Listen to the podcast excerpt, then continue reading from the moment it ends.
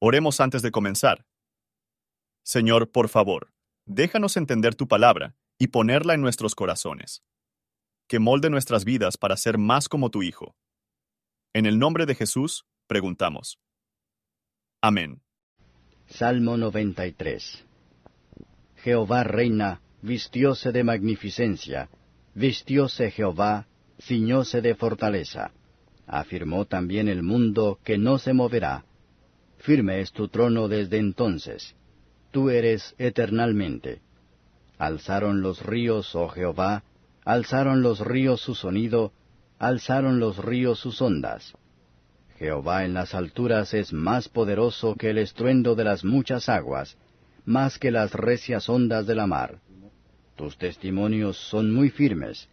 La santidad conviene a tu casa, oh Jehová, por los siglos y para siempre. Comentario de Matthew Henry Salmos, capítulo 93, versos 1 al 5. La majestad, el poder y la santidad del reino de Cristo.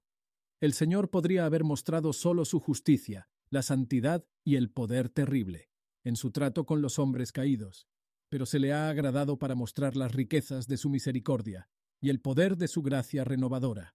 En esta gran obra, el Padre ha dado todo el poder a su Hijo, Señor de los cielos, que ha hecho expiación por nuestros pecados. Él no solo puede perdonar, pero entregar y proteger a todos los que confían en Él. Su palabra es pasado, y todos los santos puede confiar en ella. Lo que fue predicho por parte del reino del Mesías se deben cumplir a su debido tiempo. Todos a su pueblo debe ser muy estricta puro. La iglesia de Dios es su casa. Se trata de una casa santa, limpiado del pecado y empleó en su servicio. Donde hay pureza, no habrá paz.